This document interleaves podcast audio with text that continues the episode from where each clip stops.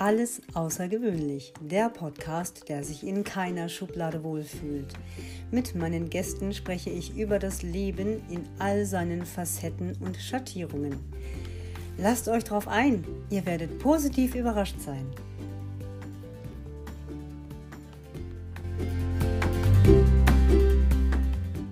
So, heute darf ich bei Alles Außergewöhnlich den George Nussbaumer begrüßen.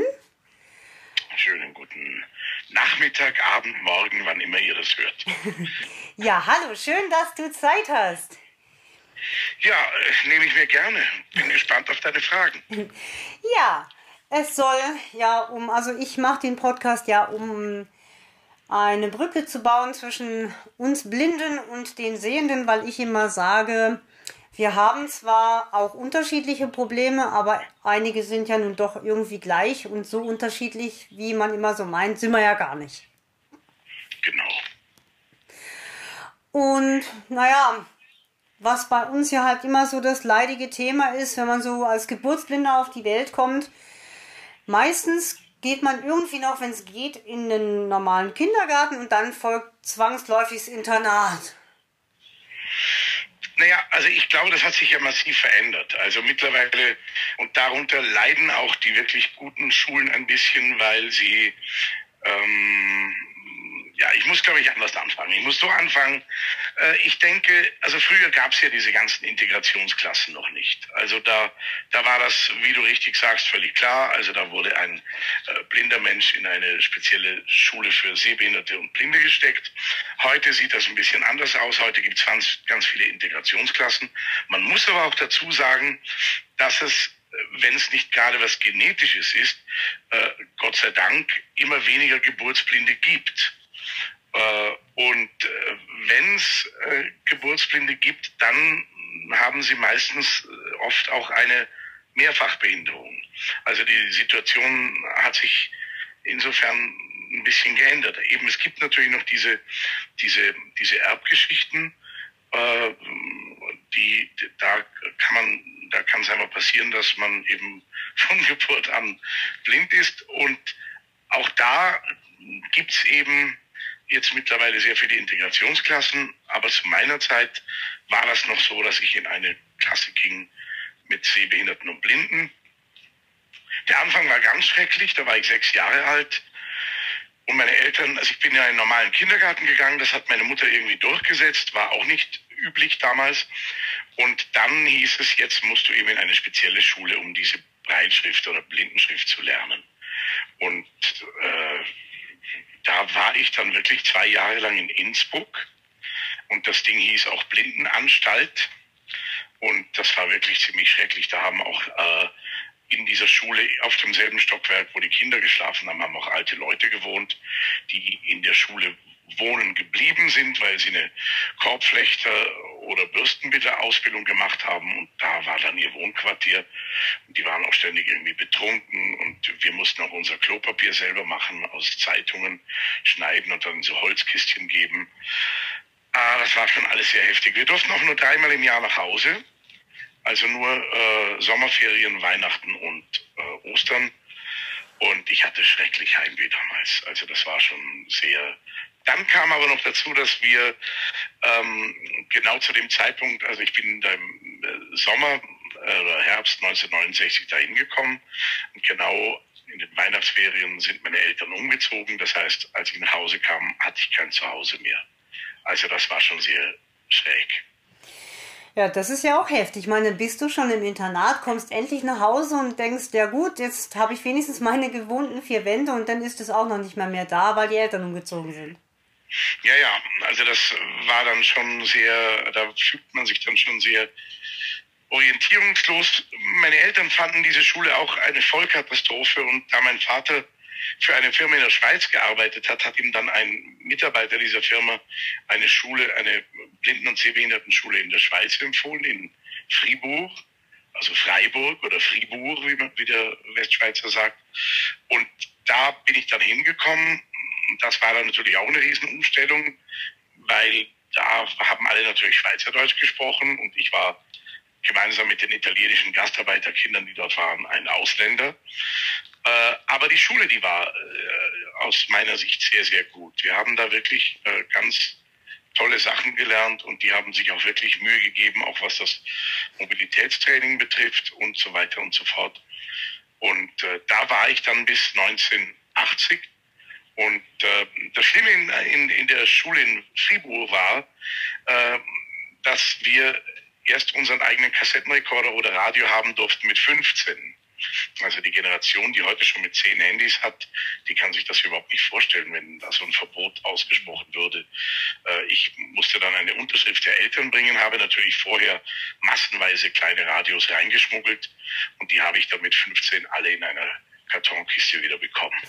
Wie viel haben sich denn da angesammelt in der Zeit? Ja, ich glaube, das waren schon so 12 oder 15 Radios, die ich dann natürlich sofort an die jüngeren Schüler verteilt habe, mit dem Hinweis, sie sollen sie gut verstecken.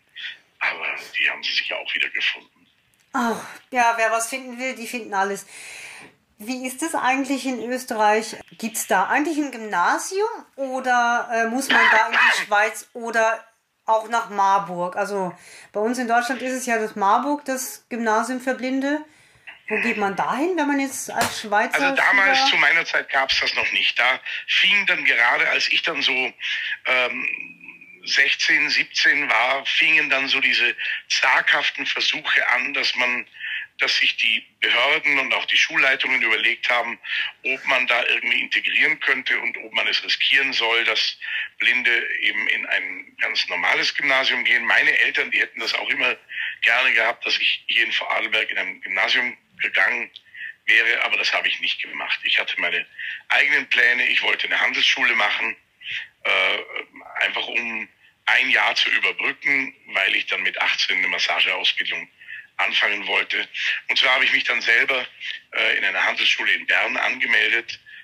Das war dann aber eine ganz normale Schule. Also da war ich dann plötzlich in einer Klasse von, also letzte Schulklasse waren wir zu fünft und da war ich dann plötzlich irgendwie, äh, waren da 28 Schüler und das war schon sehr ungewohnt. Man muss auch dazu sagen, dass das damals schon sehr heftig war, weil äh, da gab es ja, also das, da waren gerade die Anfänge mit Computern und, und, und DOS-Computer und Befehleingabe und weiß ich was alles.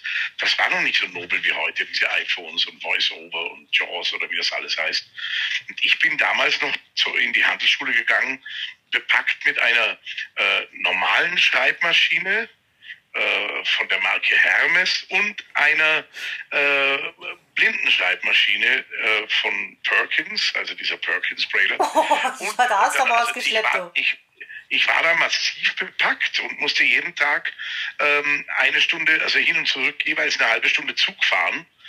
Äh, wobei eben den, den Perkins Brailer, den habe ich dann, ich habe dann meistens diese, diese Stenomaschine benutzt, weil wir hatten ja vorher schon eben diese Breilsteno und, und musste da alles mitschreiben. Nun muss man aber wissen, dass diese Stenomaschinen, man kennt das aus alten Filmen, aus alten Gerichtsfilmen, amerikanischen, wo dann Blinde mit so einer Stenomaschine schreiben. Und nun muss man wissen, dass da einfach ein Streifen rauskommt. Und äh, wenn der Lehrer jetzt irgendwie sagt, schreibt oben, notiert euch oben noch, das wird garantiert zur Prüfung kommen, notiert euch oben noch bei dem und dem, dass das und das wichtig zu erwähnen ist, dann konnte ich nur auf diesen Streifen schreiben, oben an der Stelle noch das und das erwähnen. Und natürlich war mir die Freizeit auch sehr wichtig. Ich musste ja diese, diese Steno-Rollen, die ich dann eingepackt habe, die dann beschrieben waren, die musste ich irgendwann transkribieren auf ein A4-Blatt mit, mit, diesem, mit dieser Breilschreibmaschine. Und na, nachdem das eben kein Computer ist, sondern einfach Breilschrift, äh, ist mir dann, weil ich es eben nicht gleich transkribiert habe, äh, plötzlich aufgefallen, oh Mann, da steht ja oben das und das noch dazu schreiben. Und dann konnte ich alles nochmal von vorne machen. Also das war schon, das kann man sich eigentlich gar nicht mehr, kann ich mir selber gar nicht mehr vorstellen. Vor allem, das muss ich jetzt schon noch erwähnen, auch diese Vorstellung, die heute eigentlich kein Blinder mehr kennt. Ich habe ja auch in der Schule, nicht in der Handelsschule, sondern in der Schule davor, äh, relativ schnell, also in der vierten Klasse haben wir Schreibmaschine schreiben gelernt. Und ich habe ja dann ganz viele Sachen mit der Schreibmaschine geschrieben, auch Briefe an meine Eltern, und die ich nie lesen konnte. Also die konnten zwar andere lesen, aber ich nicht. Und das, das, das war ganz normal. Das stimmt. Ich meine, ich habe auch, also wir hatten ja ab der fünften Klasse Schreibmaschinenunterricht gelernt, habe ich noch auf so einer ganz alten mechanischen Olymp. Und dann kriegten wir so ab der siebten Klasse die elektrischen Maschinen. Mein Gott, waren wir da die Hechte, hey. Nee, nee, das hatten wir gar nicht. Also das, das, als, als ich die erste Kugelkopfschreibmaschine in die Hände bekommen habe, war ich schon ausgeschult. Also ich habe übrigens meine alte Schreibmaschine. Ach was? Meine Ganz schlimm war, wenn man dann einen Aufsatz geschrieben hat oder irgendwas und äh, man natürlich als Blinder nicht gecheckt hat, dass das Farbband äh, zu Ende ist. Also dass da, dass das einfach verbraucht war und dann plötzlich eine Schulkollegin, die noch gesehen hat, gesagt hat, das schreibt ja gar nicht, was du da schreibst. Also, ja, ja, ja. Ich ah, sowas war mühsam. Ja, das ist erstens mal mühsam und dann ist es mir gegangen, in der Wirtschaftsschule hatten wir irgend so ein Diktat und das mussten wir dann auch alles schon auf normaler Schreibmaschine tippen. Dann hatten wir eine aber elektrische ja, ja. Schreibmaschine. Aber das war normal. Also ja, das, das war, normal. normal. Und meine ersten Diktate in Breilschrift, die habe ich noch geschrieben mit dem, mit der, mit der Breiltafel, mit dem Griffel. Ach was? Ja, ja. Also Tafelschreiben habe ich mir selber beigebracht.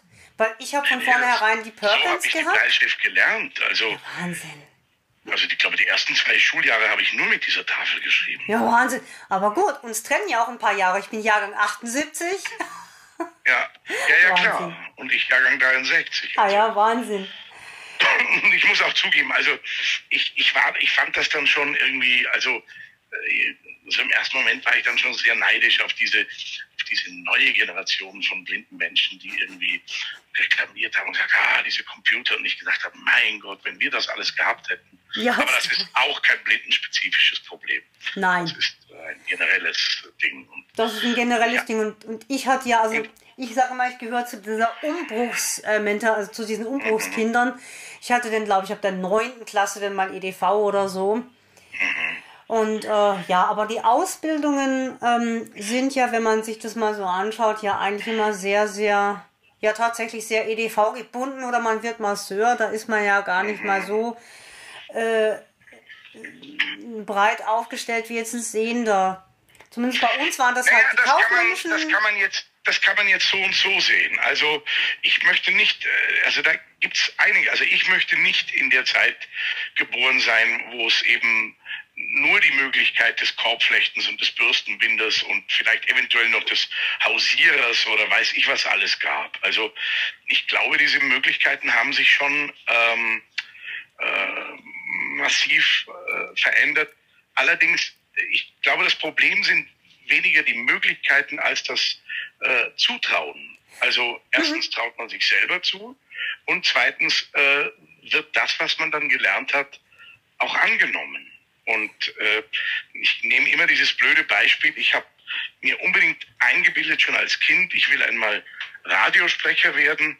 Und ich habe dann wirklich die Gelegenheit beim Schopf gepackt, als 1998 ein Privatsender in Vorarlberg gestartet hat und habe mich dort einfach beworben als, als Station Voice, also als derjenige, der, der diese Dinge sagt wie es ist fünf vor zwölf, Antenne Vorarlberg, Nachrichten, halt diese, diese Dinge. Und ich habe mich da beworben und die hatten keinen und ich habe dann diesen Job gekriegt und bin dann, bin dann irgendwie jeden Tag in dieses, in dieses Studio gefahren, um dort eben äh, Sachen für den Sender zu produzieren. Das war sehr mühsam irgendwie. Ich bin da tagelang irgendwie drin gehangen und jeden Trailer und Quatsch musste man da reden. Und ich habe teilweise diese Aufnahmen noch und finde die heute ganz schrecklich. Also ich habe dazugelernt und habe aber damals einfach die Möglichkeit bekommen, das zu machen äh, bis der Sender irgendwie den Sparstift gezückt hat und man dieses Produktionsstudio abgeschafft hat. Und dann war eben jetzt guter Rat teuer. Wie soll das jetzt weitergehen? Und ich hatte zu Hause ein klitzekleines Studio, aber noch nichts mit Computern, sondern irgendwie Mischpult, Mikro, Minidisc. Und die, das war dann wirklich eine Zeit lang so, dass ich das Zeug zu Hause gemacht habe und die dann mit der Minidisc eben, also die, die abgeholt haben bei mir. Und da hätte ich ja auch das Handtuch werfen können. Aber ich fand es einfach so wichtig, dass das irgendwie weitergeht. Dann habe ich mich angefangen zu interessieren, eben ähm, Computer und JAWS und weiß ich was alles und ich habe mir das alles selber gekauft, weil damals die, die, die, die, die gesetzliche Situation so war, brauchen Sie es jetzt privat oder brauchen Sie es beruflich? Also das war dann wirklich, da kam dann auch eine Kommission vorbei, die dann so gesagt hat, naja, solange Sie eine Freundin haben, die Ihnen das vorliest, ist, brauchen wir das ja nicht zu bezahlen. Und also mir ging das alles so auf die Nerven und ich wollte aus dieser Opferrolle raus und habe das dann einfach irgendwie weitergemacht und, und habe mir dann überlegt, wie könnte man diese Files der Antenne über dem Sender übermitteln. Dann kam FTP und so weiter und so fort. Und so habe ich immer, immer, immer weiter dazugelernt.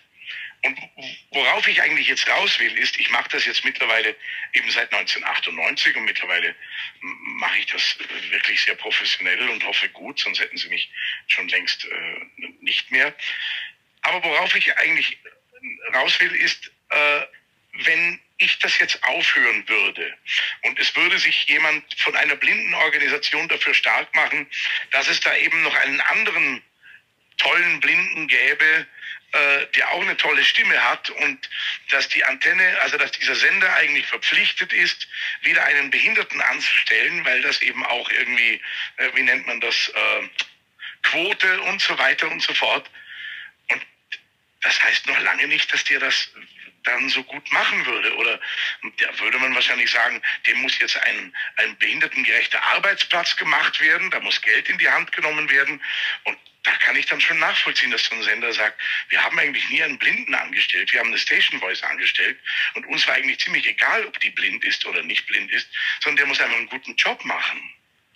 Verstehst ja. du, auf was ich raus will? Also ja, ich verstehe es, ja. Es passiert dann einfach ganz schnell, also wenn das, wenn, äh, dass da irgendwas verwechselt wird, wenn man sagt, also das ist toll, die Antenne, die hat einen Blinden angestellt, der das irgendwie macht, aber ich wurde nicht genommen, weil ich blind bin, sondern ich wurde genommen, weil ich A, das machen wollte, B, das Glück hatte, da gerade reinzurutschen, weil sie, weil sie weil sie einfach keinen deutschen Sprecher nehmen konnten, weil der ein bisschen äh, österreichischen Kolorit haben musste.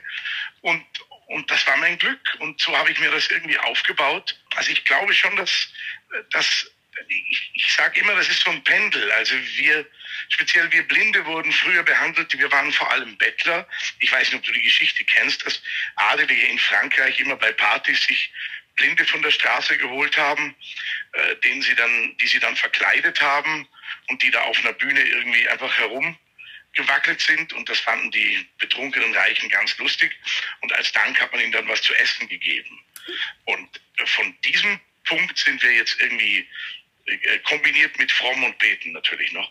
Und diesem Punkt hat das Pendel jetzt in die andere Richtung geschlagen, äh, Gott sei Dank. Und ich glaube, jetzt muss es irgendwie wieder in die in diese Mitte rutschen, also in diese in, in, in diesen Punkt äh, und zwar von beiden Seiten, also auch von den also auch von den, von den, äh, von den sogenannten Nichtbehinderten, äh, die, die einfach uns auch mehr zutrauen müssen. Und wir müssen lernen, dass wenn wir aus irgendwelchen Gründen, die unter Umständen bei uns liegen, äh, müssen wir lernen, dass wir dann eben das offensichtlich nicht so gemacht haben, wie das, wie das gewollt wird. Also das ist nicht immer so, aber ich, ich weißt du, was ich meine? Also ja, also ich denke halt auch immer, es muss ein Mittelweg von beiden Seiten gefunden werden.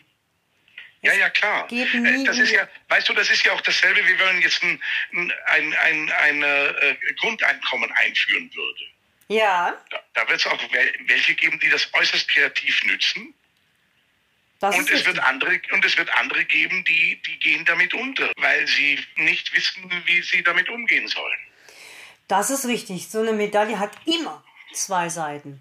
Und, das, und da sind wir jetzt im Prinzip auch von Ausbildung. Wie kam es bei dir vom Masseur zum Musiker? Ach ja, also ich, ich hatte das riesengroße Glück, dass ich äh, einen blinden Klavierlehrer hatte. Also das ist auch kein blindenspezifisches Problem, äh, dass ich dieses Glück hatte. Also ich, man benutzt natürlich als Behinderter sehr gerne Ausreden. Wenn etwas schwierig wird, wenn etwas kompliziert wird, dann kann man den Sehenden ganz schnell erklären, ja, Sie haben es ja leicht, für Sie geht das ja gut, aber Sie müssen sich mal vorstellen, wenn Sie das jetzt blind machen müssten. Und das ging bei dem Klavierlehrer nicht. Also weil er eben ein großartiger Musiker war und weil er eben auch blind war und, und der genau wusste, was geht und was, was nicht geht. Ja. Und Und, und ich bin dann auch nach einem halben Jahr aus der Klavierstunde rausgeflogen, weil ich zwar sehr talentiert war, aber nie geübt habe. Und äh, habe dann meine Eltern erklärt, dass Klavierspielen jetzt erledigt sei, weil ich hätte zu, zu kurze Füße und zu kleine Hände und das würde alles nicht gehen. Und leider hat meine Mutter dann einfach gesagt, na ja, dann lass es halt. Und das hat mich dann so geärgert, weil ich habe mit viel mehr Widerstand gerechnet, dass ich dann nach drei Monaten wieder gefragt habe, ob ich nicht wieder kommen darf.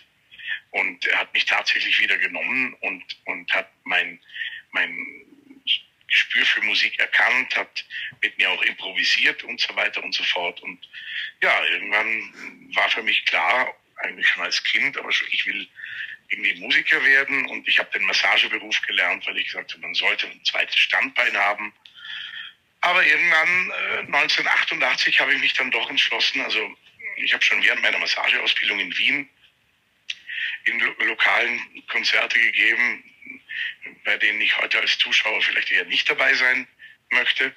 Aber ja, habe mich dann immer mehr, habe da immer mehr an, an mir gearbeitet, habe auch Tiefschläge einstecken müssen und 1988 habe ich dann beschlossen, hauptberuflich Musik zu machen.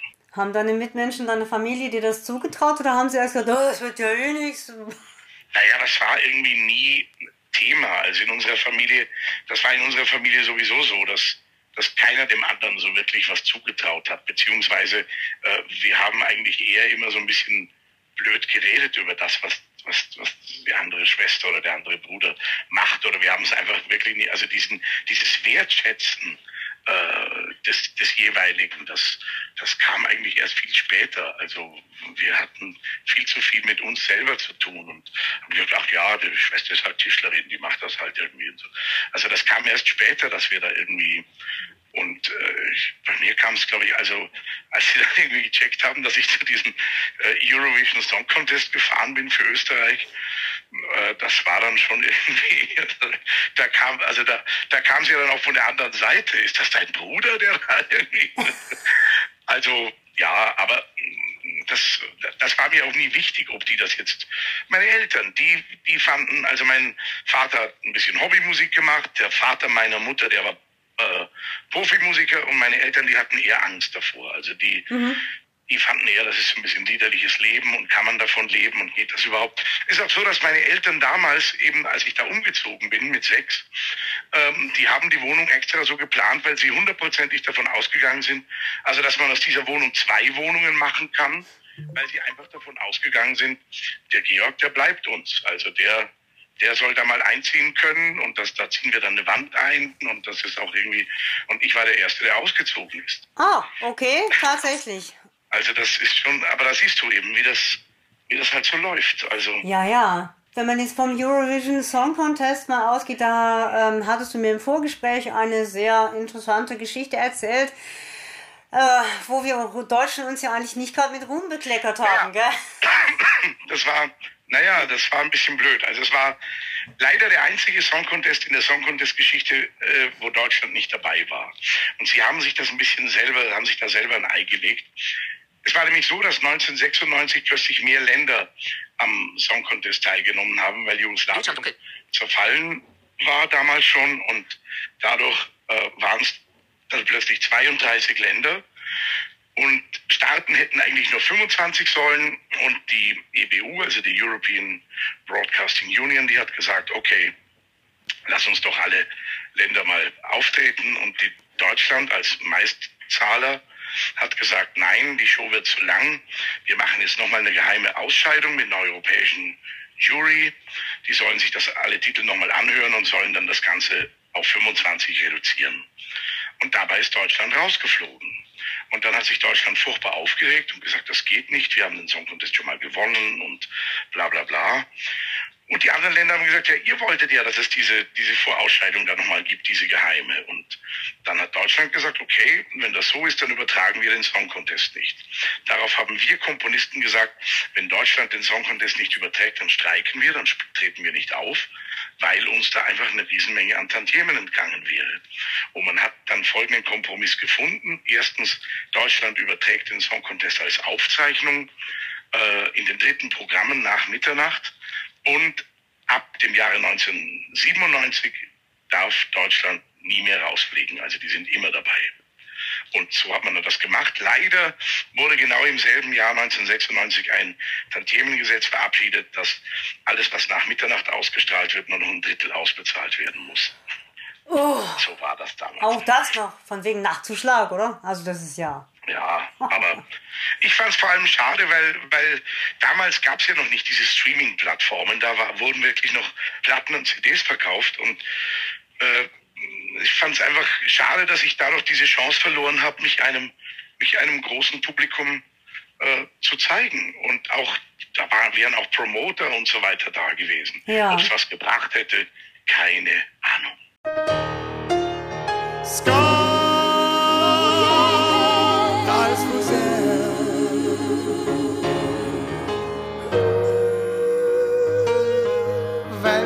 Gut geht, yeah.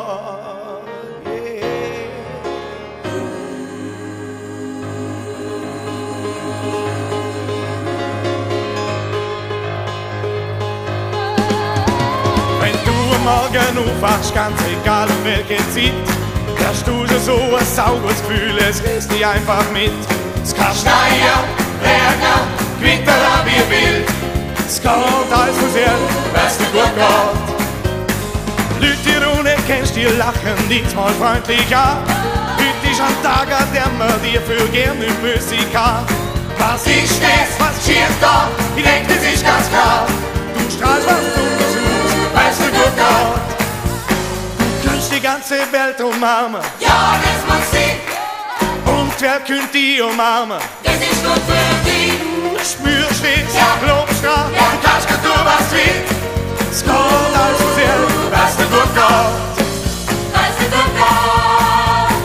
du gut geht, weil's dir gut geht. Probleme siehst wie Eiserinnen. das ist gut, gut. Auf die Art kannst du nur noch gewinnen. Und das macht auch Mut. Oh, spürst es, glaubst dran, du kannst tun, was du willst.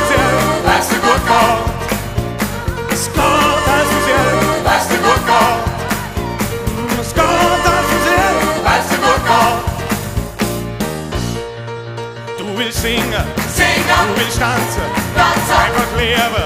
leben, Alle Leute umarmen, singen, Singen, tanzen, tanzen, leben.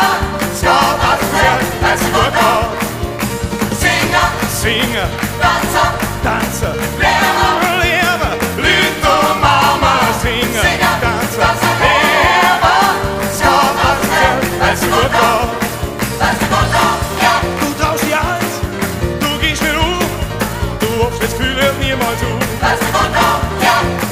Es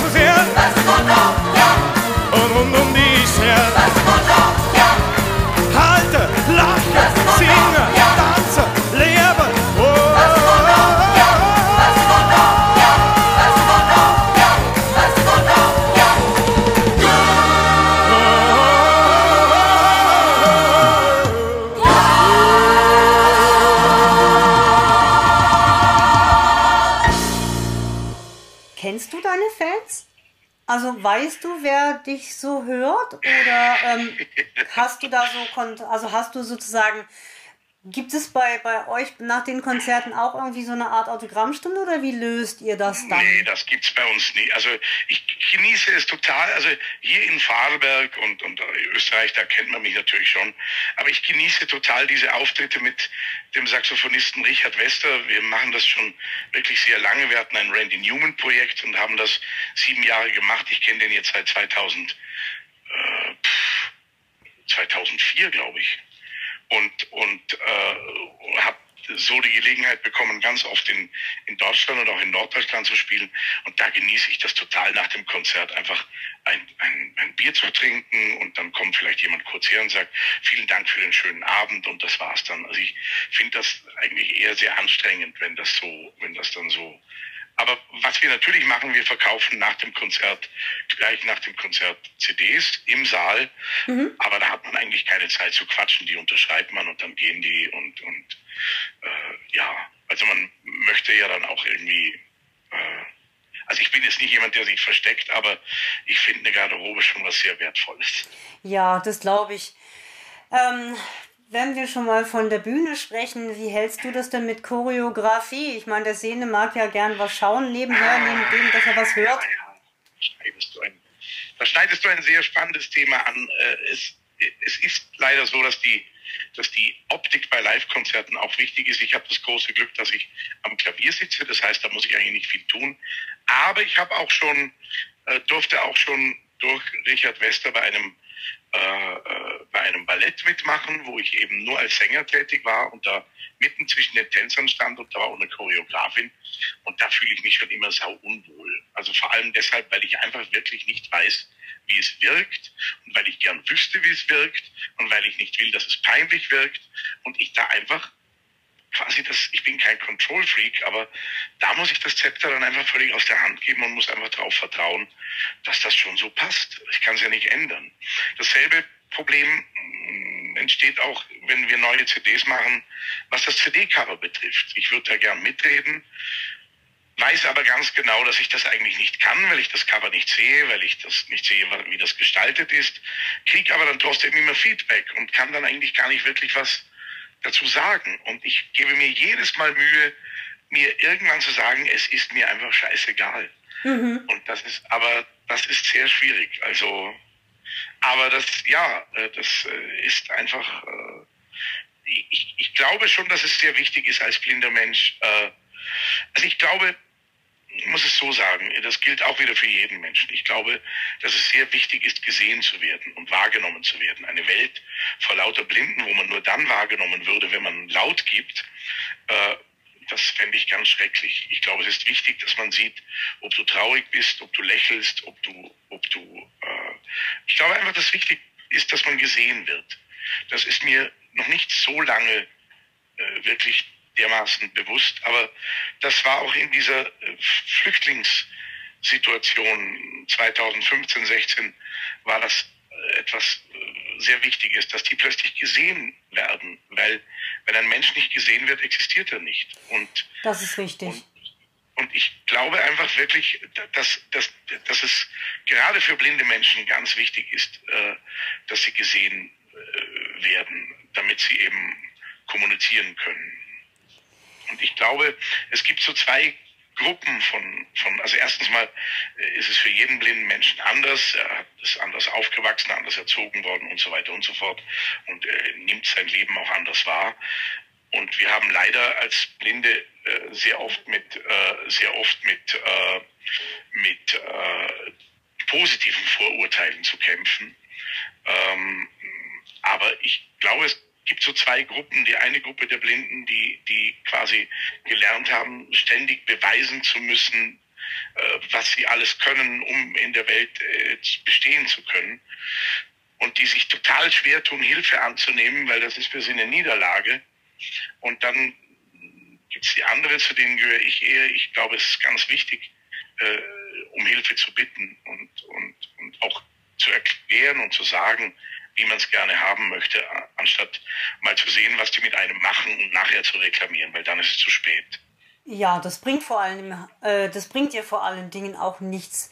Ich meine, um Hilfe bitten, das müssen wir alle. Wir sind ja alle ähm, mehr oder weniger. Der eine kann was, was der andere nicht kann, und da ist es. Ja, aber das muss man lernen. Also da gibt's ja auch diesen, Ja. und das hat wieder nichts mit der Blindheit, da gibt's ja auch diesen Stolz. Da gibt's ja, Ja. auch diesen Stolz irgendwie. So mit, mit 16, 17 oder 15 bin ich mit der Bahn durch die Gegend gefahren und da habe ich einfach, ich brauche keine Hilfe. Wenn, dann frage ich einen Reisenden. Und Ja. irgendwann habe ich einfach erkannt, das geht so nicht mehr. Ich muss diesen Mobilitätsservice der Deutschen Bahn in Anspruch nehmen.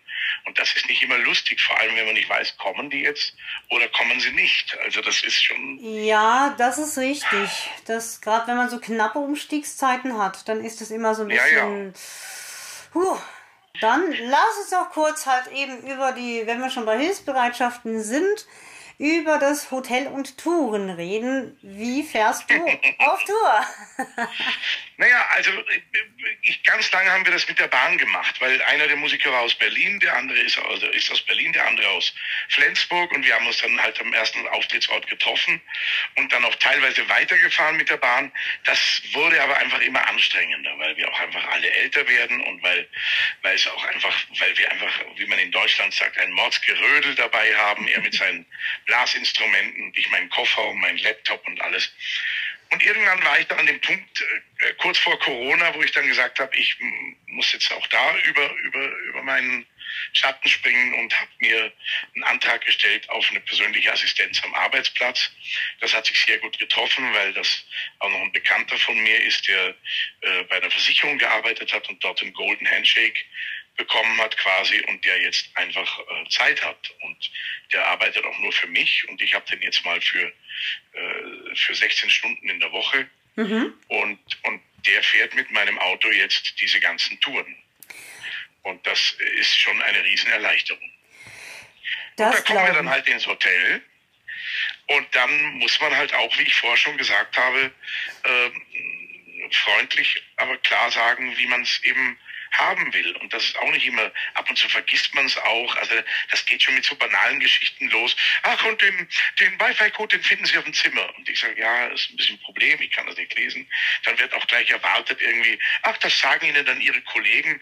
Und da denke ich mir, Moment, aber wieso sollen die das? Die, wir sind alle angekommen, jeder will auf Klo, jeder will irgendwie noch ein bisschen Ruhe haben und dann komme ich dann noch daher und will diesen, äh, und dann bitte ich dann halt die Rezeptionistin, ob sie mir denn nicht irgendwie äh, gleich sagen kann, dann nehme ich den auf und dann habe ich den und bin einfach nicht, muss dann nicht bei meinen Bandkollegen betteln, äh, ob die mir jetzt noch schnell den, den, den WLAN-Code sagen können. Mhm, mh. Dann das nächste ist, dass man auch eben dran denken muss, man muss nicht alles selber machen. Also ich kann mich an, an abenteuerliche Suche von Steckdosen im Hotelzimmer erinnern. Äh, nach einem Konzert endlich im Hotel und dann willst du nur dein Handy laden und absurderweise ist beim Nachttischchen keine Steckdose, da musst du irgendwie suchen. Irgendwie. Ja, dann geht die Sucherei los. Muss ich einfach lernen, das gleich von Anfang an zu klären. Aber das sind Lernprozesse. Und das ist natürlich jetzt mit dieser persönlichen Assistenz angenehmer, weil der ist einfach in dem Punkt für mich zuständig und der weiß jetzt schon, dass ich die Steckdosen, also das ist schon ziemlich geil. Ja, klar, dass man das dann einfach vorab noch bei Helm dann eben Oder weiß kurz schaut. Es gibt ganz andere Lernprozesse. Du bist, du bist von irgendwelchen Kumpels eingeladen zu einem kleinen Fest und, und du sagst, ja, ich, ich komme da gerne hin, ja, wir holen dich auch ab, sag ich, aber ich würde gerne heute noch nach Hause fahren weil ich habe morgen ziemlich viel zu tun und ja, kein Problem, das geht schon irgendwie. Du und sonst, äh, da übernachtest du halt. Nee, eigentlich will ich, ja, dann ist halt tatsächlich so, alle haben zu viel getrunken, keiner kann mehr fahren und jetzt musst du dich in dein Schicksal schicken und musst da übernachten und das nervt und ja, ja, das wolltest du eigentlich nicht und äh, der Abend wird auch nervig, weil du eigentlich nicht mehr da sein willst. Und das muss man auch lernen, dass man da dann einfach sagt, okay, dann nehme ich eben ein, ein Taxi. Und dann bin ich zu Hause. Ja. Und, und ich habe äh, mit 16 habe ich zum ersten Mal erfahren, dass ich eben so eine Summe an Pflegegeld bekomme. Nicht viel, aber die bekomme ich. Und ich fand das unmöglich. Ich habe mich dermaßen dagegen gewehrt. Ich habe gesagt, die trauen mir nicht zu, dass ich selber genug Geld verdiene und die wollen mich da jetzt irgendwie. Und es hat lange gebraucht, bis ich gesehen habe, das sind einfach diese, das, dieses Geld verwende ich für diese Aufwendungen, die ein anderer nicht hat. Ist das dann sowas wie bei uns das Blindengeld, das Landesblindengeld? Nehme ich jetzt mal an, ja. Ja, also ah, bei uns ja. gibt es da äh, so verschiedene äh, Pflegestufen und je nachdem, was du hast. Und, und bei Blind, also das, da könnten wir einen eigenen Podcast über dieses ganze Pflege- und Blindengeld machen, weil eigentlich ist es ja absurd. Man könnte sich zum Beispiel mal fragen, soll man jetzt dafür bezahlt bekommen, dass man etwas nicht leisten kann? Oder soll man dafür bezahlt bekommen, dass, obwohl man behindert ist, äh, was leistet? ja, das ist wahr. Das müsste man mal in einem eigenen Podcast diskutieren. Das ist wahr. Dafür reicht sonst leider die Zeit nicht mehr. Noch abschließend, ähm, du warst ja vor kurzem, äh, vor ein paar Jahren mal in einer Reha. Stelle ich mir jetzt Ja. auch ziemlich unglücklich vor, wenn man äh, zum einen blind ist, da weiß ich selber, wie es ist, aber dann halt eben auch noch bekannt ist, stelle ich mir ziemlich schwierig vor. Das war Was- ganz schrecklich. Also das war wirklich ganz schrecklich, vor allem äh, in der Situation, wo man eigentlich, wo man eigentlich seine Ruhe möchte und wo man nicht ständig daran erinnert werden möchte, wer man eigentlich ist. Du bist ja da doch in einer sehr sensiblen, geschwächten Situation. Nicht, dass ich damit ein Problem hätte, aber aber es ist einfach nicht schön. Und und es hatte so internatsmäßige Züge eben immer am selben Tisch im Speisesaal mit denselben Servietten und und und ich konnte auch, wenn ich mal keine äh, Therapien hatte, konnte ich nicht einfach rausgehen. Und als ich mich dann im Haus selber die Wege zu den einzelnen Therapieplätzen gehen wollte, wurde mir das nicht erlaubt, weil die einfach versicherungstechnisch Schiss hatten, dass ich da eine Hüft, frisch hüftoperierte niederrenne oder eine frisch knieoperierte. Also das war echt ganz schrecklich. Also würde ich jetzt anders machen. Ich habe leider erst so spät erfahren, dass man das auch ambulant machen kann, diese, diese Reha. Aber da war es schon zu spät.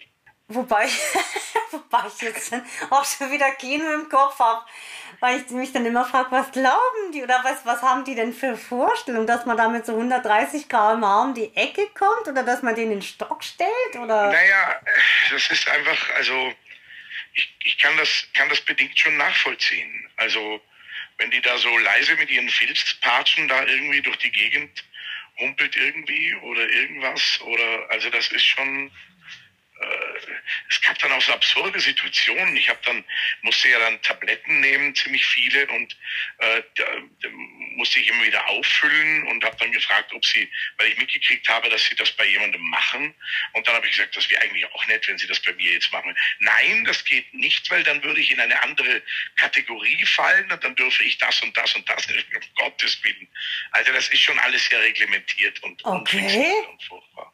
Wobei ich nochmal diese Leute bewundere, die da arbeiten, aber, Ja. aber das ist schon alles irgendwie, ah, also Ja, ich glaube, so ja, einfach auch diese, diese Leute, die man da trifft, so diese Mischung, also da gab es ja richtige Reha-Junkies, die das, die das total geliebt haben. Ja, ich finde immer so Reha-Einrichtungen haben so ein Eigenleben, das ist wahr. Eine Eigendynamik, ja genau. Zum Schluss wollen wir noch dazu kommen, du hast dieses Jahr ähm, noch eine CD veröffentlicht. Ja, mit der habe ich sehr große Freude. Die haben wir äh, wirklich gemeinsam gemacht, meine Band und ich. Walter, der Gitarrist, hat fast alle Songs komponiert und äh, gemeinsam haben wir sie arrangiert und das war äh, harte Arbeit, die aber auch Spaß gemacht hat. Und da ist ein ganz schönes Werk daraus geworden. Das heißt, Did anybody say it would be easy? Also hat jemand gesagt, dass es leicht ist, womit nicht Corona gemeint ist, sondern da ging es irgendwie einfach um so eine Liebesbeziehung in einem Songtext. Und wir haben diese CD, was, was total genial war, was wir noch nie gemacht haben, wir haben die wirklich in Amerika mischen und mastern lassen und, und die klingt wirklich ganz toll. Also wir haben große Freude damit. Das ist wunderbar. Und da aus der CD dürfen wir noch ein Stück hören. Da freue ich mich auch schon drauf. Magst du noch was sagen? Meinen Menschen, Ja, meinen ich- Hörern noch was mitgeben? würde sagen, passt gut auf euch auf, lasst euch nichts gefallen und seht zu, dass euch das Leben nicht zu sehr stresst. Das sind doch gute Abschlussworte. Ich verabschiede mich, sage Tschüss, bis zum nächsten Mal, wenn es wieder heißt, alles außergewöhnlich.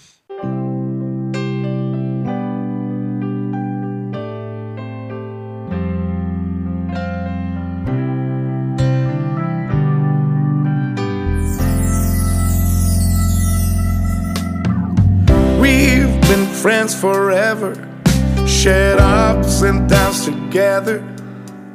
You know that I'm the rock that you can lean on.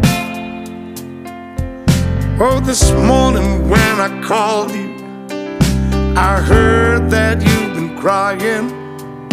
The one you thought he loves you let you down. Sometimes we go straight when we should have made a turn.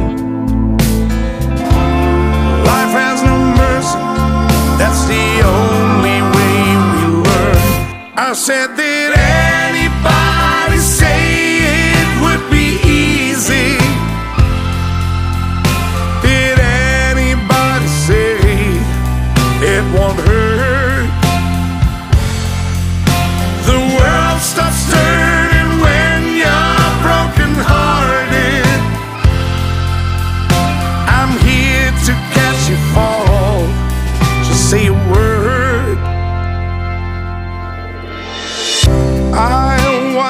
You laughing. Bring stars back to your eyes. I wanna change the dark clouds of your sky. Knowing when tomorrow comes, you'll be over him, I promise. You know that love ain't fair, that's how it is.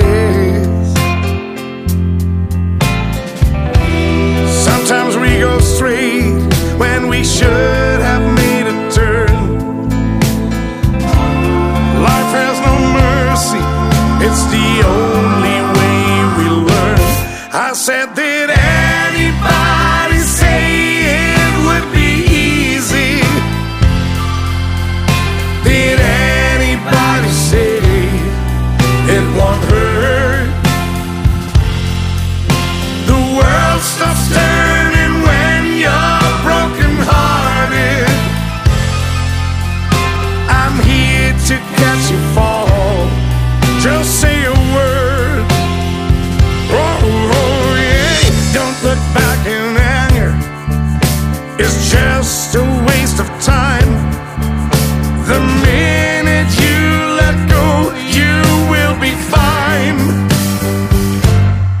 I say, did anybody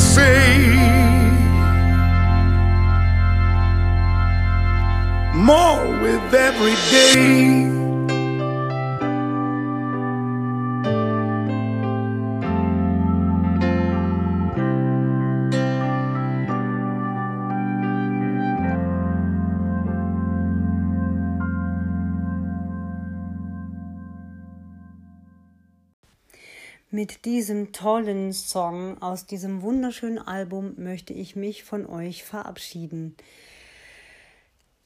Ich kann euch sagen, ein wunderschönes Album. Ich habe schon ein bisschen hineinlauschen dürfen. Ich bin total begeistert von der tollen Arbeit, die George und seine Musiker da geleistet haben.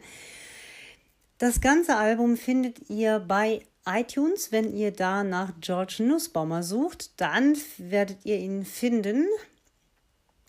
Das Album kostet 8,99 Euro. Echt sein Geld wert. Und wenn ihr ihn mal live erleben möchtet, schaut einfach mal im Internet. Da gibt es auch Konzerttermine. Er ist im September auch in Norddeutschland unterwegs. Ich weiß leider nicht, ob es da noch für Karten gibt. Ähm, aber ein Besuch ist es allemal wert. Und wenn ich mal dazu komme, weil er vielleicht auch in meiner Nähe ist, dann werde ich das auf jeden Fall tun.